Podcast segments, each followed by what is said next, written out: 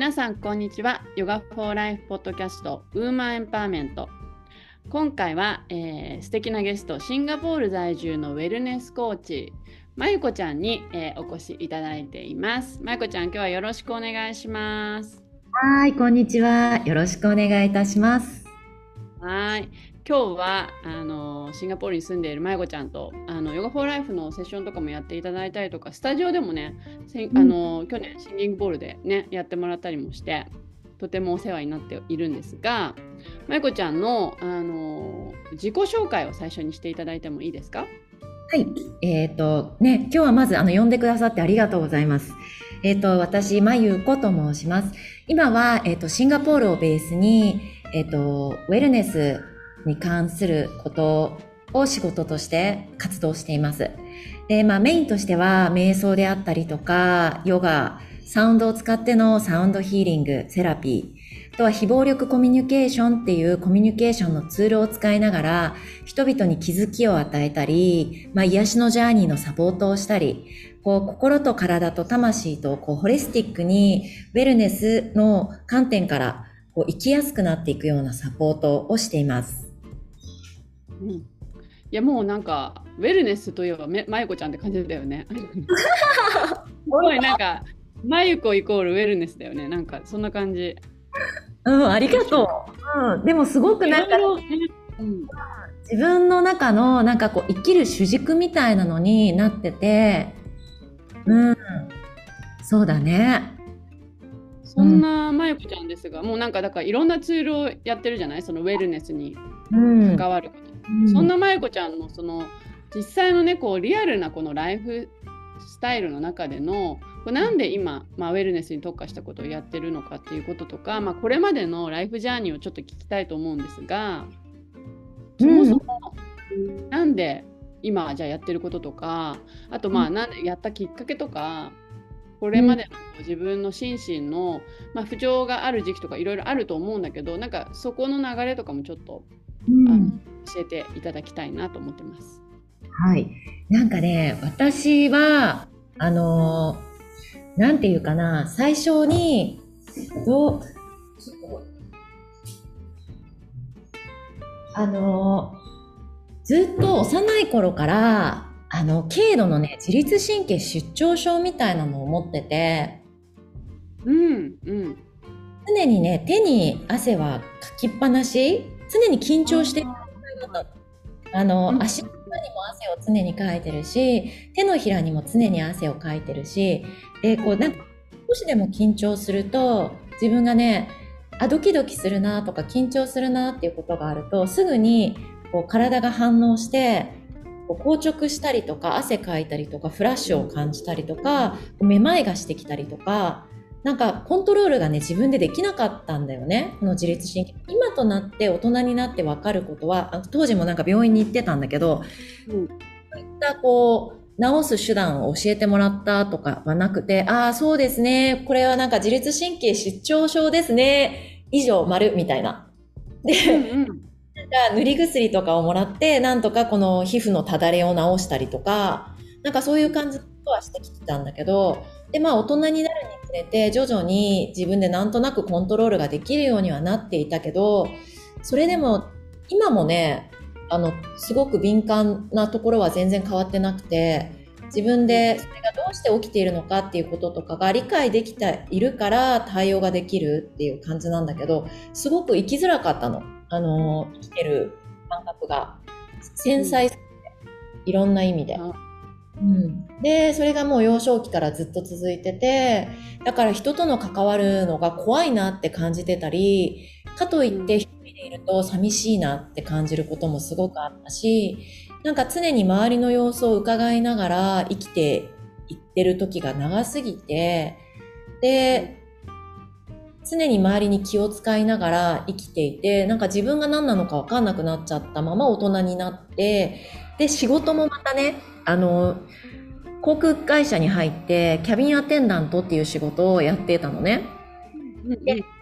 その仕事をする中でも、やっぱり周りとアジャストしていくっていうことが一番大切なような仕事なわけよね。緊張しているあの環境の中で働きながら、えーと、安全を守っていくっていうことをしながらサービスを行うっていうことは人との関わりもあるんだけれどそこで緊張感も持っていないといけなくて結構常に神経が張っている状態ででそれでいながらあの時差であったりとか気圧の変動であったりとかまあいろんなことがあってすごくストレスを感じる生活を長くしていてなんか自分の感覚が麻痺してた状態なかったんだよね。で、そんな中でずっと生きてて、うんと、仕事から解放された時に、その仕事辞めた時に、あ、なんか体が楽だなとか、生きやすいなって感じていて、で、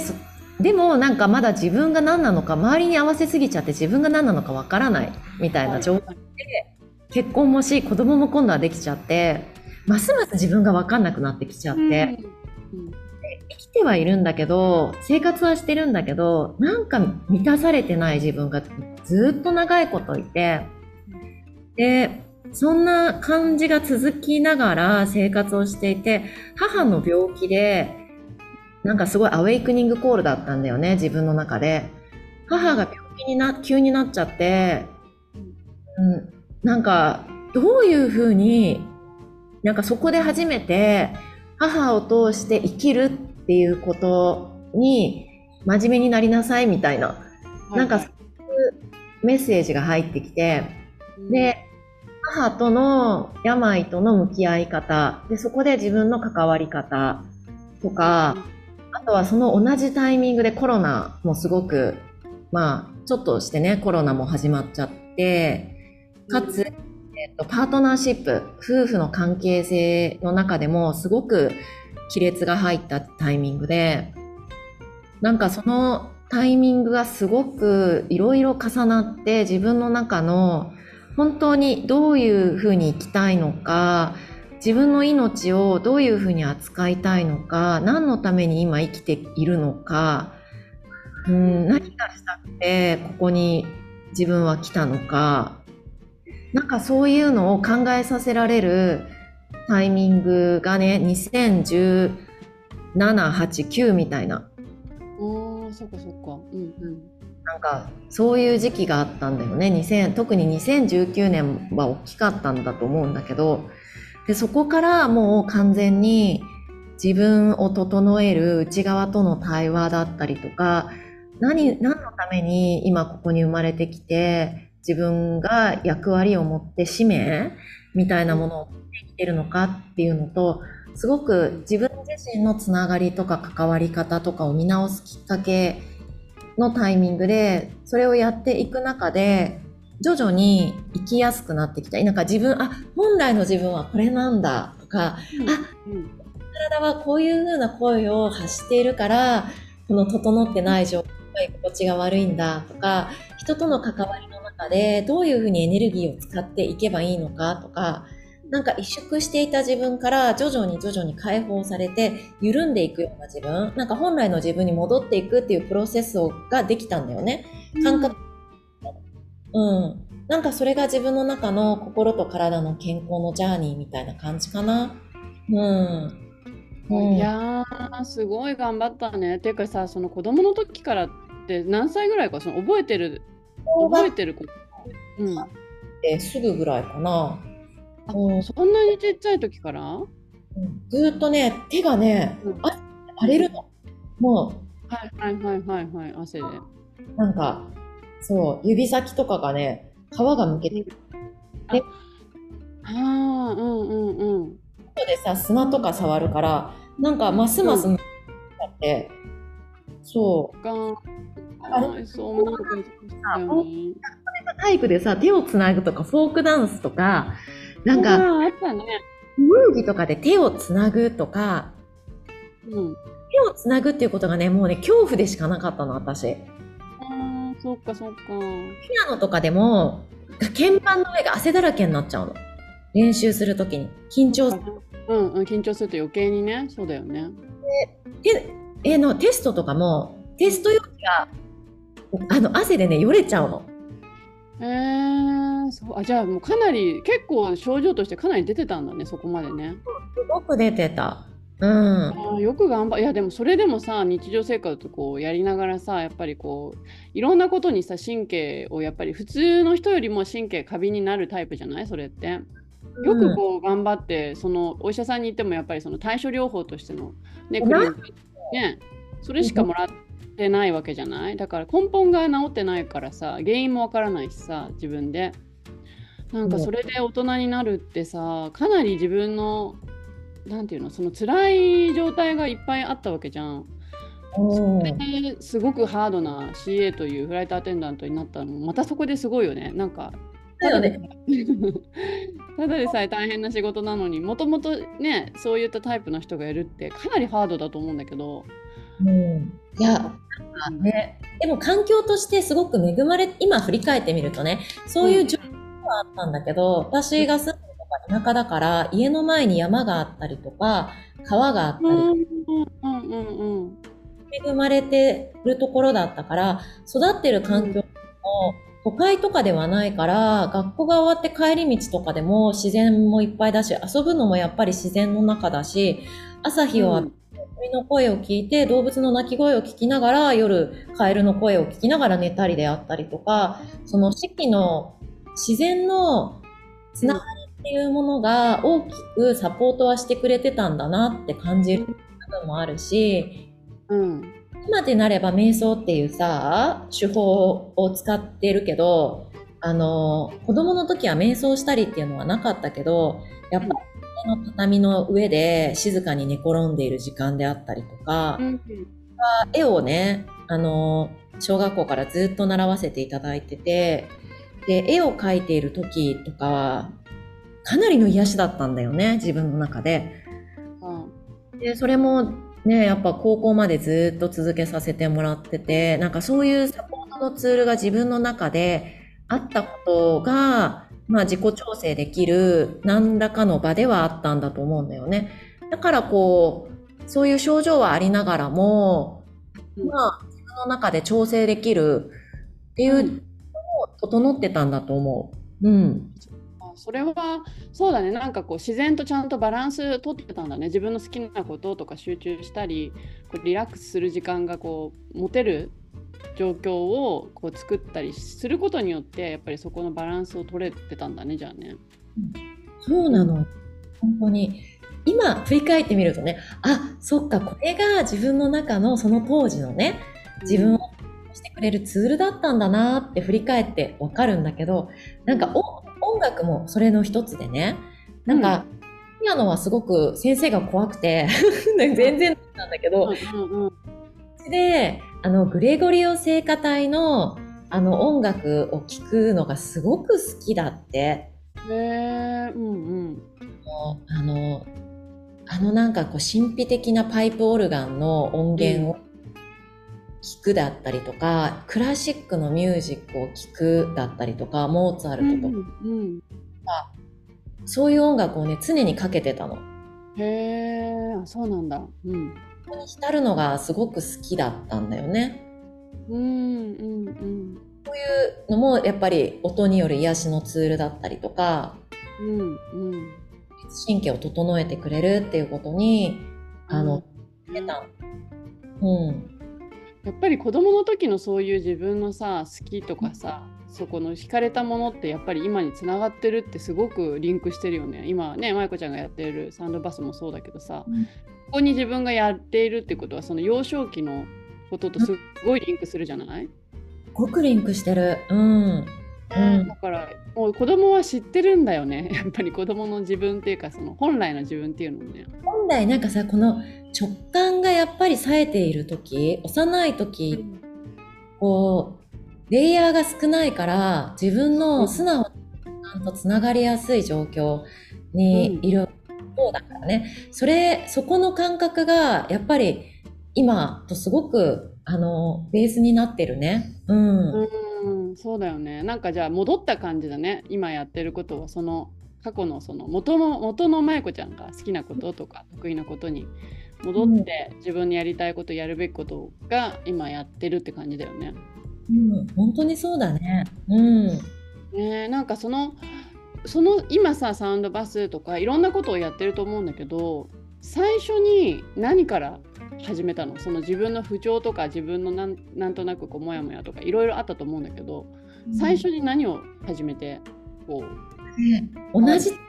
ねいろんなことを始めてったんだけど、まあ、ヨガに関してはもう本当10代の頃からヨガは慣れ親しんでてでも、うんうんうん、ツールとして持ってはいたけど真剣に深く学ぼうとかやっていこう感覚ではなくてあのタイミングタイミングでヨガに行く。自分で練習をする。っていう感じだったけどその2000お母さんが病気になったタイミングでがっつりと時間をかけてもっと深く自分とつながるっていう意味で体からアプローチしていくのにヨガを始めたタイミングもその時だったし。ですごく不安で仕方がなかったんだよね。いつお母さん死ぬだろう。だよね、うん、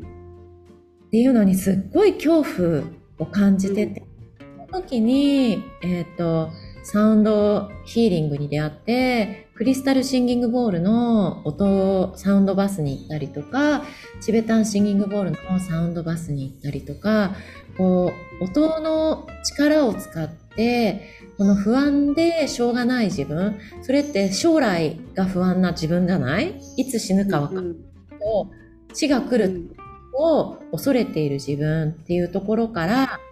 かけ離れて今ここっていう時の流れを止めてただ今ここにいるっていうところに戻してくれたのがそのサウンドバスだったりとかサウンドヒーリングのツール。そこの場によく行ってたんだよね。そこにいる時っていうのは本当に自分が解放されてただただそこにいるっていう自分に戻れる瞬間だったんだよね。うん。で、それを始めたのもやっぱそのタイミング、同じ時期だね。で、うん。で、それって、かつ、じ、この傷ついたパートナーシップの中ですごく傷ついた心を向き合っていくっていうのに、どう向き合っていくのかわからなかった時に出会ったのが、非暴力コミュニケーションっていうツールで、で、それを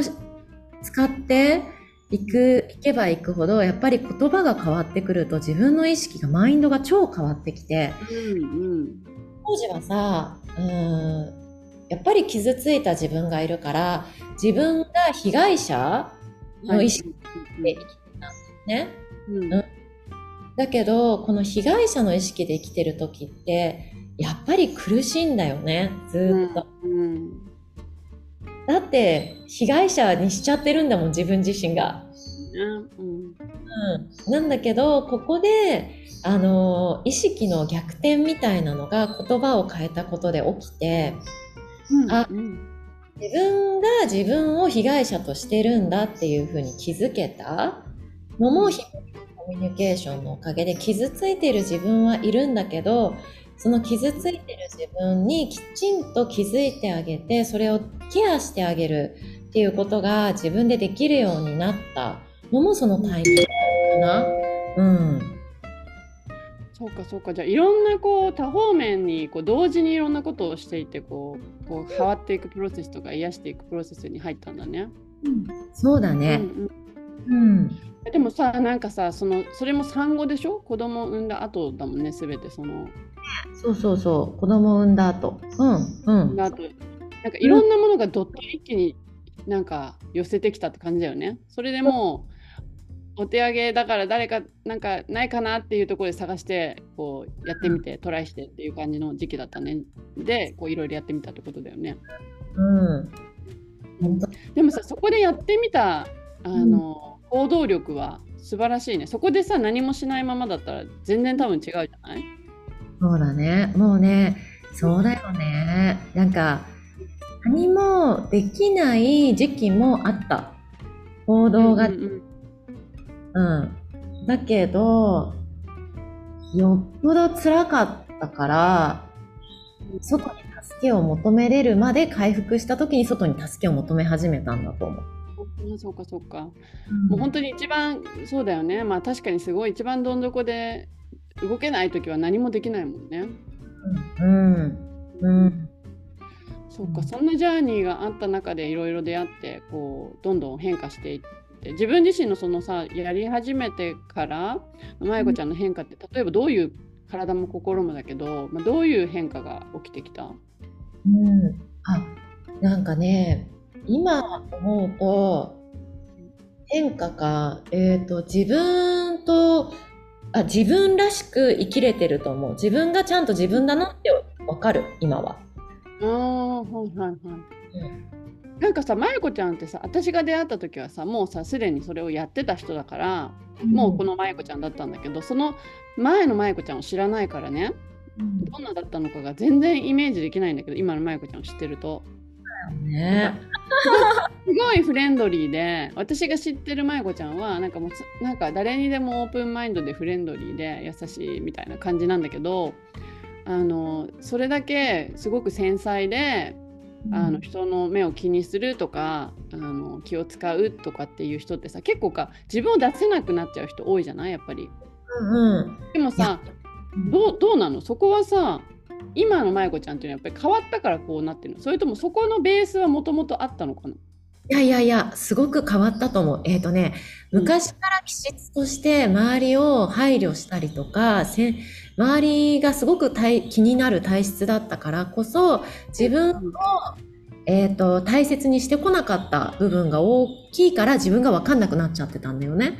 で、今は何が違うかって、その周りにとって自分のそれをそれが自分の弱みだと思ってたわけよ過去は、うんうんうん、あの利点だと思ってなかった。それが生きづらさの根本だった、うんうんうん、要はづらい原因だったんだけど今はそれが、えーと、自分の光として生きてくれている、うんうんうん、いう状況の違いかな。なんか闇と光はつい一体なんだけれど、えっ、ー、と、闇の部分としてそれを使っていた。でもそれが光の部分として今使えるようになっている自分がいて、それはパワーの多分シフトみたいな感じで、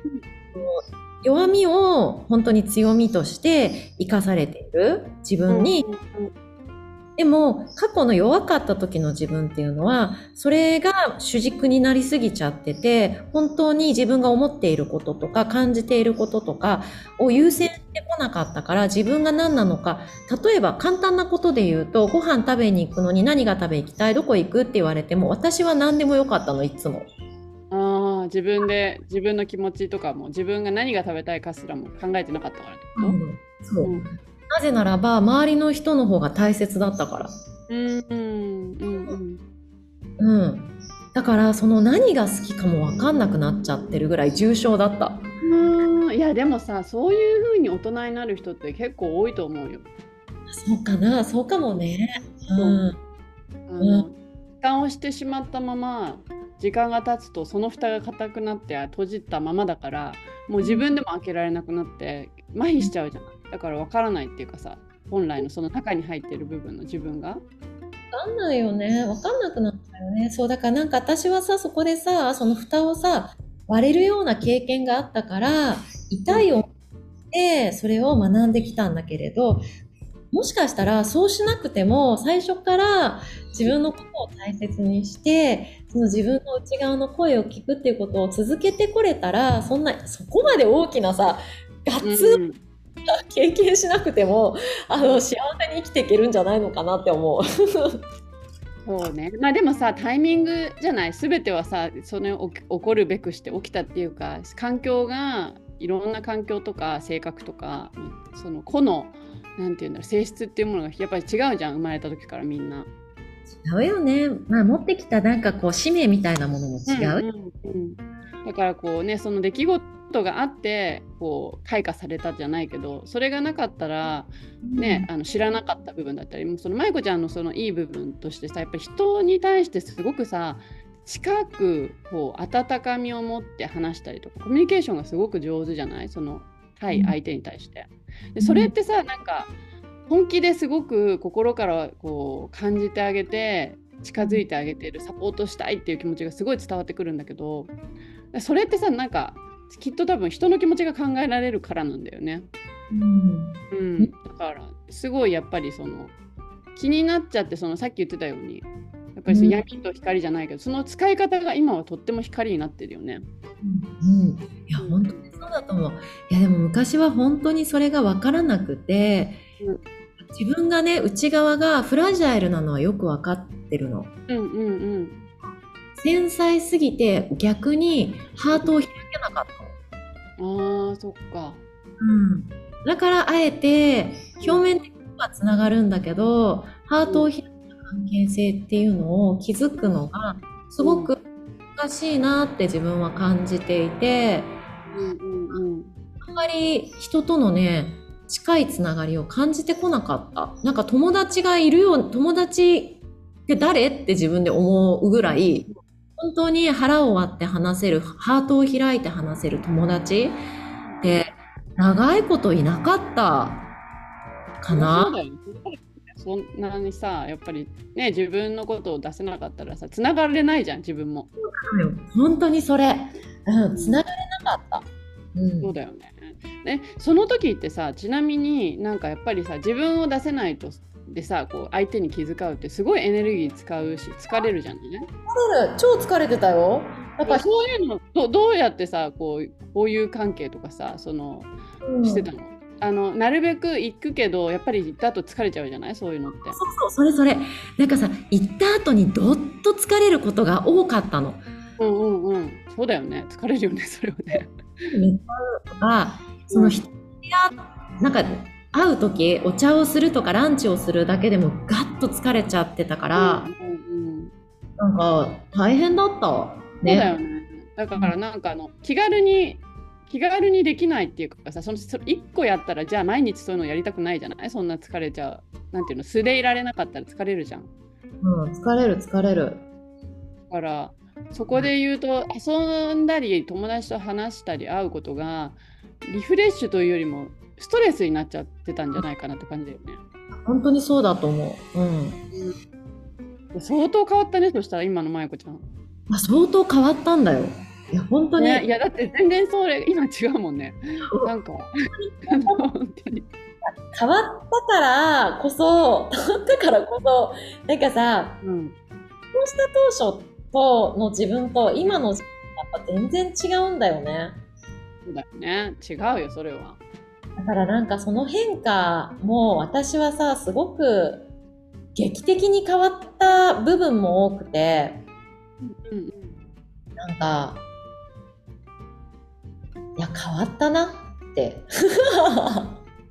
いや変わるよ。それでさしかもそんな大きい出来事がいっぱいあってさもう変革の時期じゃない？舞子ちゃんは。そう別人だよねその その時と今じゃね。なんかこのさ変化変容の時ってあのいわゆる蝶々がさなぎになっているような時の時期から、うん。うん、なんかもやもや時期でもやっぱりあるんだよね。でもやもやして、自分が何か分からなくて模索してなんか苦しくて出たいけど出れなくてってそう。で頑張って頑張って頑張ってなんかもがいてる時期もやっぱりあるし、うんうん、あるからこう出た時にしっかりと蝶々の羽が出るだけの力がついている。そう、ね、うんこのもがいた時期があって本当に今は良かったなって思えてだからなんかねもやもがいてて苦しんで辛い時もある。でそれがある時に私はなんか今はねあのそ折れたりとか、うん、誰かにサポートをお願いしたりとか、うん、なんかいろんなツールがあるのを知ったからそれを使ったりとか、うん、なんかそういうのを使いながら、なんとかなんとか少しずつ前に進めたんだと思うんだよね。うんねそれをさまたさ周りの人に伝えていこうとしていくっていうことをやってるじゃない？だからそれは自分の経験がまた同じように苦しんでる人たちを助けるサポートとしてねやってるからすごく素敵なことだなと思う。あ、うん、ありがとう。うん、なそのさ舞子ちゃんのさなんていうの？今のその変わった舞子ちゃんというかね、まあ、戻ったって言った方が正しいのかと思うけど元の。本来の舞子ちゃんに。なんか今の自分のそのウェルネスっていうものを、まあ、メンテナンスじゃないけど保つために日々やってることとか心がけてることとかってある？基本的な生活を整えるっていうことをまず一番大切なベースとしてて、それは一体何かっていうと太陽が昇る時間にきちんと起きる。そして、うんうん、体をマインドを休めてあげるのにしっかりと水分。っていう、あとは水分を体の中に巡りを良くしてあげるために水分しっかりとる。うん、で緩やかに体を動かしてあげるであったりとか呼吸をするであったりとか体の中に入れるものをどういったものを入れてそれが体の中に喜んでいるのか感じているのか栄養となっているのかっていうのをあのとってもシンプルなことなんだけどそこを大切にしてる、それがベースにありながら、うん、自分の心のケア、ハートのケアをしてる感じかな。うん。それでもさ、すごいさ、人の生きる、生きる上でのめちゃめちゃ大事な基礎だけどさ、意外とさ、ちゃんとできないじゃない？それってちゃんとしようとしなかったら。そうなのよ。すごい大事な部分だよね、でもそこって。めっちゃシンプルなんだけど、意外に乱れちゃうんだよね。そうなんだよね。そうそう、だからそこのベースが整ってくるとやっぱり土台が安定してくるよね。まさにもう本当に基礎のベースがなくして、うん、成長ができないのも、うん、なんか基本的なんだけどね大切なことだなって思ってる、その日常の。うんうん。そのさなんかこう体と心を整える中でもその自分のメンテナンス心のメンテナンスってさどういうふうにしてるの？心のメンテナンスはね瞑想と,、えーと、自分のやっぱ人間はさ感情を持って生きてきてる生き物だから、うん、それはギフトでもあるんだけど自分をきちんと感じてあげる、うん、その、うん。トリガーされることがやっぱり外で生きていろんなことが刺激として入ってくるからね。うん、で刺激が来た時に自分の中の感情が湧き出てくるわけよね。うんうん、感情をきちんとケアしてあげるっていうことをしていて、例えばどういうことかっていうとあなんか今日はすごくあのイラッとしたみたいなね なんかこれにトリガーされてイラッとした。うんで、その怒りとかイラッとした感情をずっと、今まではね、ずっと長くキープしてたの。喧嘩とかしたらさ、だんだん喧嘩したりとか、何かしたら、もうずっと長く引きずっちゃうタイプだったんだよね。うん、うん、そうじゃなくて、もう引きずるんじゃなくて、なんか引きずったらそれがさ、ムードになって、なんかずっと険悪なムード。うん、うん、なるよね。で、それがなんか自分の性格みたいになっちゃって、うん、うん自分になっていくっていうことを経験してきて、あ、これをちゃんと出た時に向き合ってあげる。で、感情の処理をしてあげる。ということかな。それ、そのプロセスってさ、すごいさ、その大事なことだけど、これもまたさ、日常生活の中でさ、やっぱりさ自分のその時の感情トリガーされた部分ってさイラってしたりさ悲しいとか思ってもさ去ってまた次の瞬間に行っちゃうじゃんこの生きてると、うん、そこをちゃんと立ち上がってこう向き合うっていう時間を作るのはやっぱり大事だよね。そのパターンをこうまた切り離すというかパターンを変えていくためにもね。そう大事。だからねジャーナリングしてる。あの一日の終わりにあの、うん、私はまあ紙でしてもいいんだけどちょっとあの面倒くさくなっちゃうから私。エクセルにね下ろしてる全部。今日あったで毎日？毎日？夜？夜に感情まあ夜できない時は日中の翌日の日中の空いた時に、うん、ああ昨日こう感じてたなって思い出して、うん、でなんでてたのかなってああそっかそっかこれが大切だったんだよねっていうのを振り返ってあげて、うん、でそこであ自分がね、それが大切だったから、例えば、あの、ちょっとイラッとした。なんでイラッとしたなって、あ、効率性が大切だったんだな、私、みたいな。時間の節約とか効率性。そうだよねって、あの時急いでたしって、効率性大切って。で、自分でよしよしっていうそこの感情のケアをしてあげて、あ、じゃあ、それを満たすために一体何ができたのかなって。で、次回同じようなことがあった時に、どういうリアクションをしたらいいのかなっていう、そのアクションリセットみたいなのまで見てあげて、で、自分自身にリクエストをして終わる。みたいな。うんうんうん、なんかそういう感じ。と、であの感謝の気持ちをそこに必ず入れるようにしててであってでもこれがあったおかげでこういうことが学べたしこういうことを感じれてるってそこにすごく感謝をしてなんかそれを失敗をえっ、ー、とこうネガティブなのまま残すんじゃなくてそこから学んだことへ感謝をしてああありがたいありがたいと思って最終終わるようにしてる、うん、素晴らしいね。そのもうなんかさそれができたらさやっぱりさすごくあの向き合う時間としてあの、うん、怒ったこととかさイラってしたことってさ意外とさその出来事じゃない裏にポイントがあったりするじゃん。そういうあのトリガーの原因ってさなんか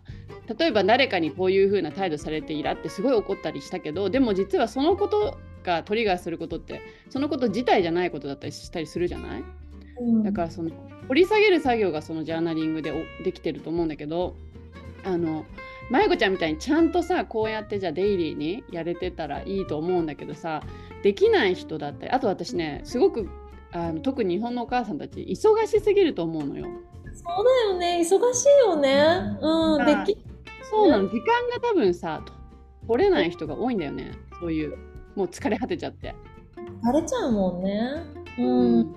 だけどそれをそのまま放っておくとどんどんどんどん問題が大きくなっちゃうというかさ自分が最終的に一番辛くなっちゃうと思うんだけどさなんかそんな人でも続けられるなんかティップみたいなのないの？なんかさこういうことからやってみたとか、うん、寝る前に一回お布団の中で今日なんかあった出来事で感謝できることなんか心がときめいたこととか、うん、なんか嬉しかったこととか、ああこれいいことだったなっていうことを感じながら寝るとかそれな一つそしたらねほんと寝る前の30秒とか1分でいいんだよね。うんうんうんうん。うん。確かにそれならできるね。できそうだね。忙しい人でも。うん、いや忙しいとねそれですらできなくなっちゃうんだけどでもなんか一回それをやってみるっていうことを、うん、うん。うん、あとはもうそれこそさヨガも一緒じゃん、うん、やっぱ自分ができるような環境に身を置いてあげるっていうのがすごく大切だから例えばさそのヨガのサブスククラスをもうサインアップしちゃうとか、うん、必然的にさもう自分はさ行動せざるを得ない環境に身を置くから、人間ってさ、あの、すぐだらけちゃうから。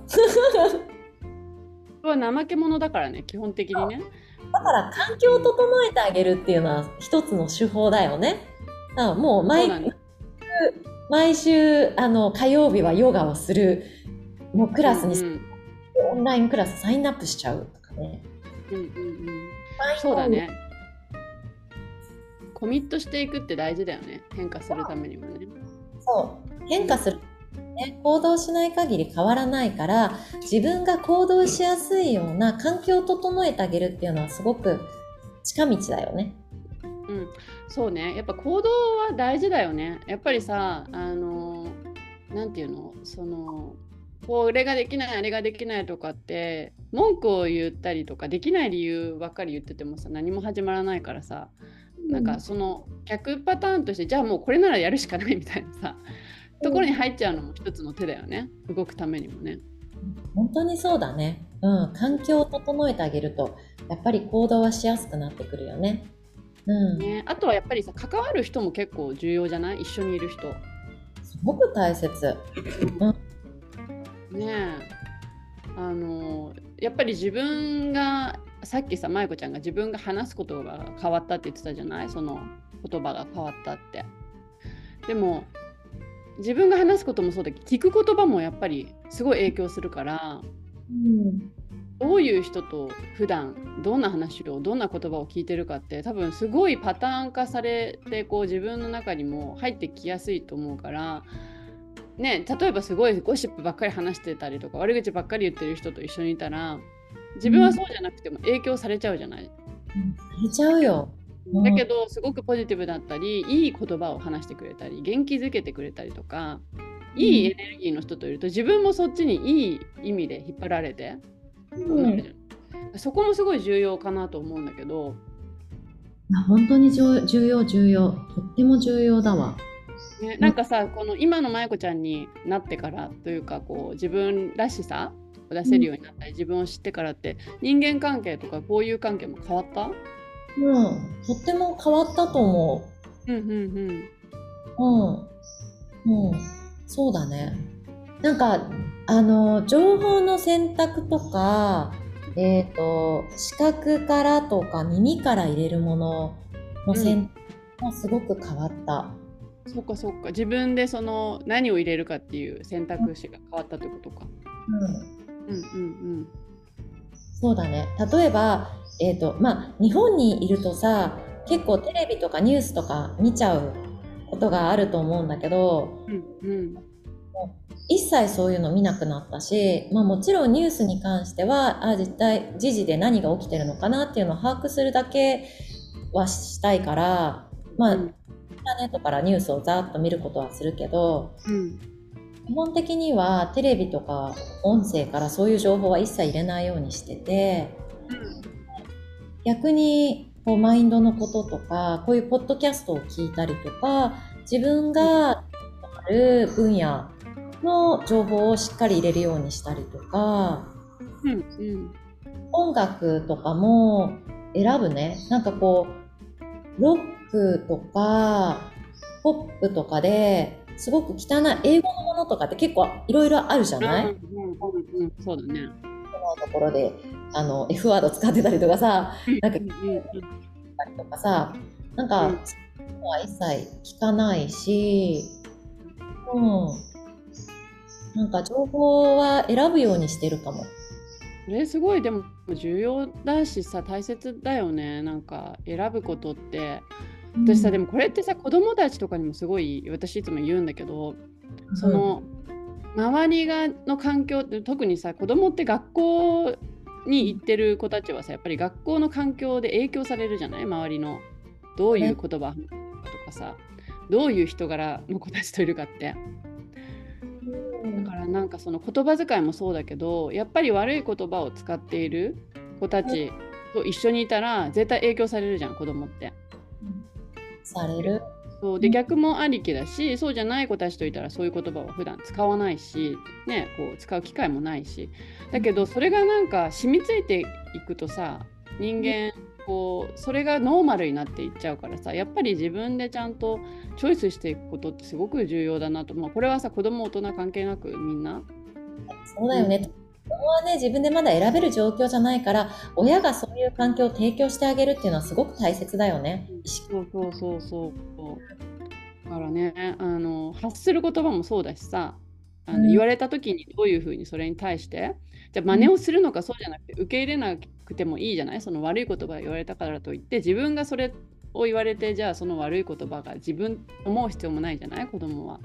だからそこをプロテクトしてあげるためにも、大人が教えてあげることも必要じゃない。それは真実じゃないよっていうかさもしそういうことがあったとしても。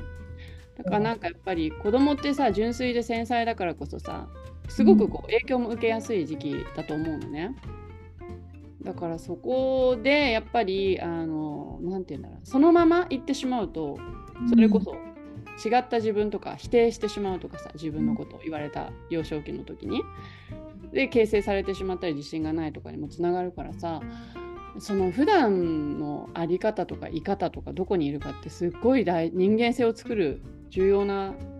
うん、なんか一つだな環境の一つだなと思う。本当にね重要だよね。うん、ねだからなんかあの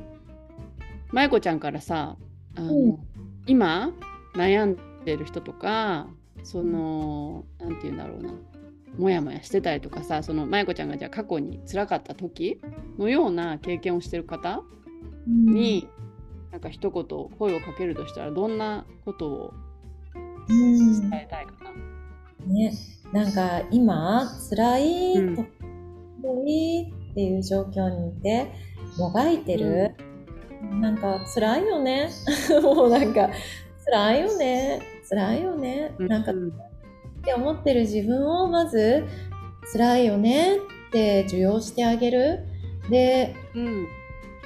なんか辛い時って本当に辛くて悲しくてで、うん、それで。もうただただ、うん、でもいつか必ずそこから抜けて光が見えてくるっていうことを知ってもらいたい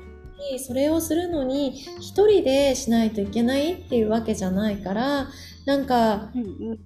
なって思った時に勇気を持って助けサポートをお願いするとか、うん、なんか自分の中であがいてみるとかであがいて、もがいてでまた疲れて一回休憩してって、うん、うん、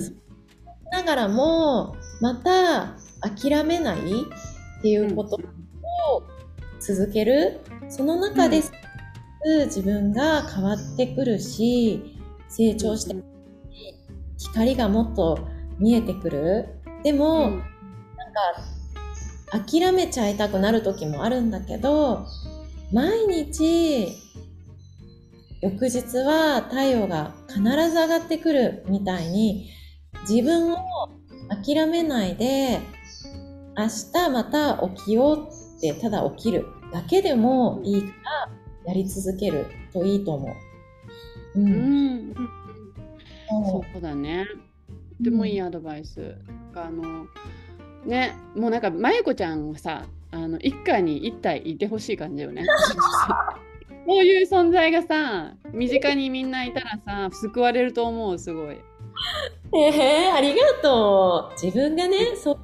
にみんななれるよ。うん。えー、だからさ、でもさ、そうやってさ、寄り添える人がいてくれるっていうのも強いじゃない、うん、ね。いや、本当にそう思う。なんか私、辛い時に本当に寄り添ってもらったんだよね。うん、そっかそっか。うん。やっぱり、辛くてさ、うん、ね、なんか周りの友達が本当に恵まれて、なんか、うんうん、もう寝なっつって寝 なって、うん、起きたらまた明日今日はよく頑張った。もういいよ寝なよ、で寝て起きたらまた明日太陽昇るから、うん、そしたらまた少し頑張ればいいよ。うんうんで、ただただそう言ってくれる友達がいて、うん。うん。すごく大、それはすごい大きい存在だね。そういうこと言ってくれるさ、だけでさ、やっぱり心が軽くなったりさ、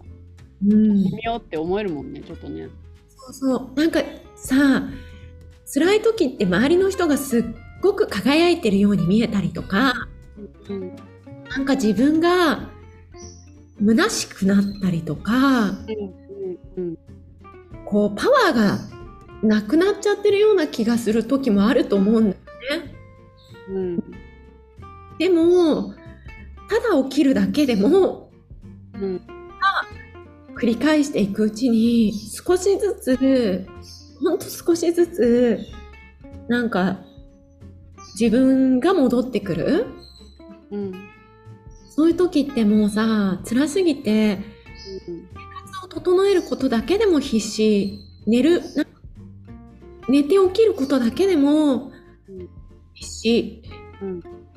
になっちゃうこともあると思うんだよね。うん。うん。だから、もうただただ、あ、今日また起きれたことを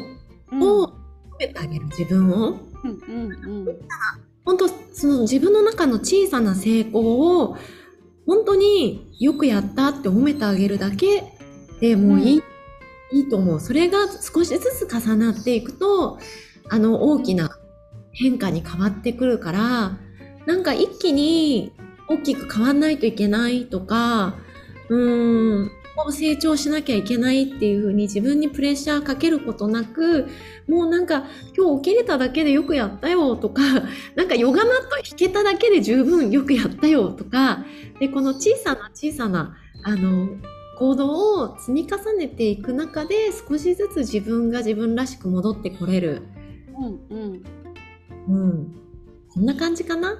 うん。いや、すごく素敵なメッセージありがとう。本当に救われると思う。今辛い渦中にいる人は、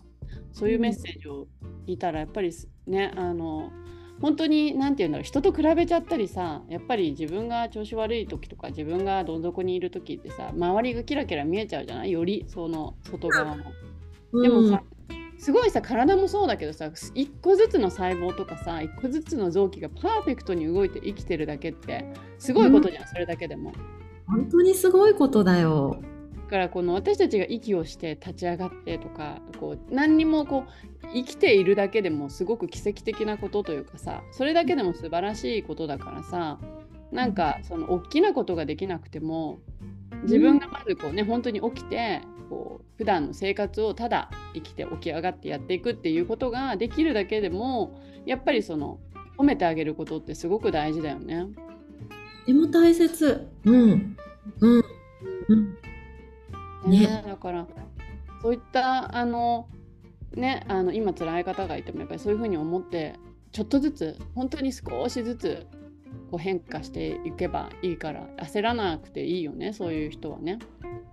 焦らなくていい何にも。うん。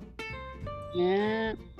ありがとうまゆこちゃん。なんかさこういうまゆこちゃんだからこそいろんな人のサポートができると思うんだけどあのまゆこちゃんの、まあ、シンガポールに住んでる方はシンガポールで直接会えるタイミングとかもあったりあとはオンラインでもいろいろやってると思うんだけどなんかこうまゆこちゃんに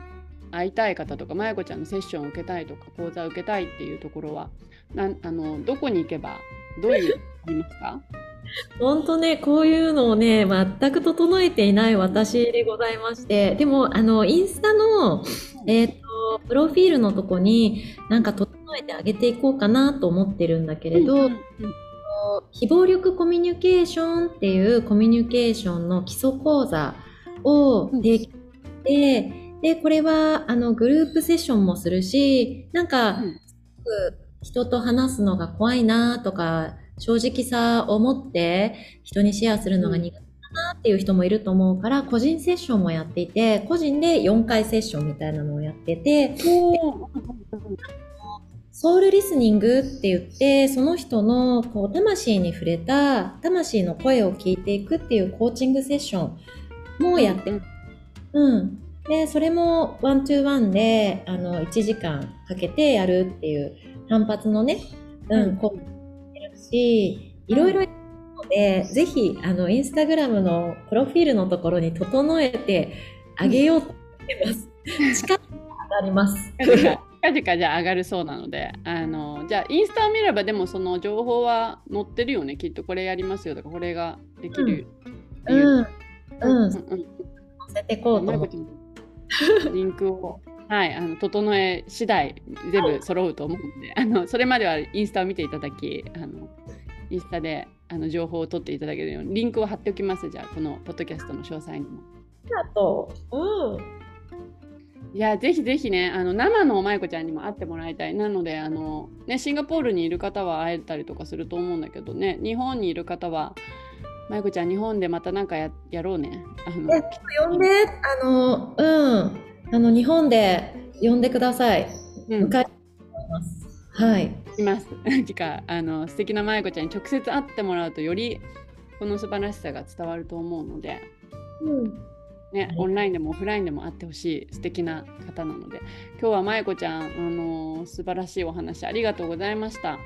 はいこちらこそ呼んでくださってありがとうございます。はいではあの今日のゲストは、えーウェルネスコーチとしていろんなことをねウェルネスに関わることをやってくれる、えーと、シンガポール在住のまゆこちゃんでした。ありがとうまゆこちゃん。ありがとう。はいではまたまた。バイバイ。はいさようなら。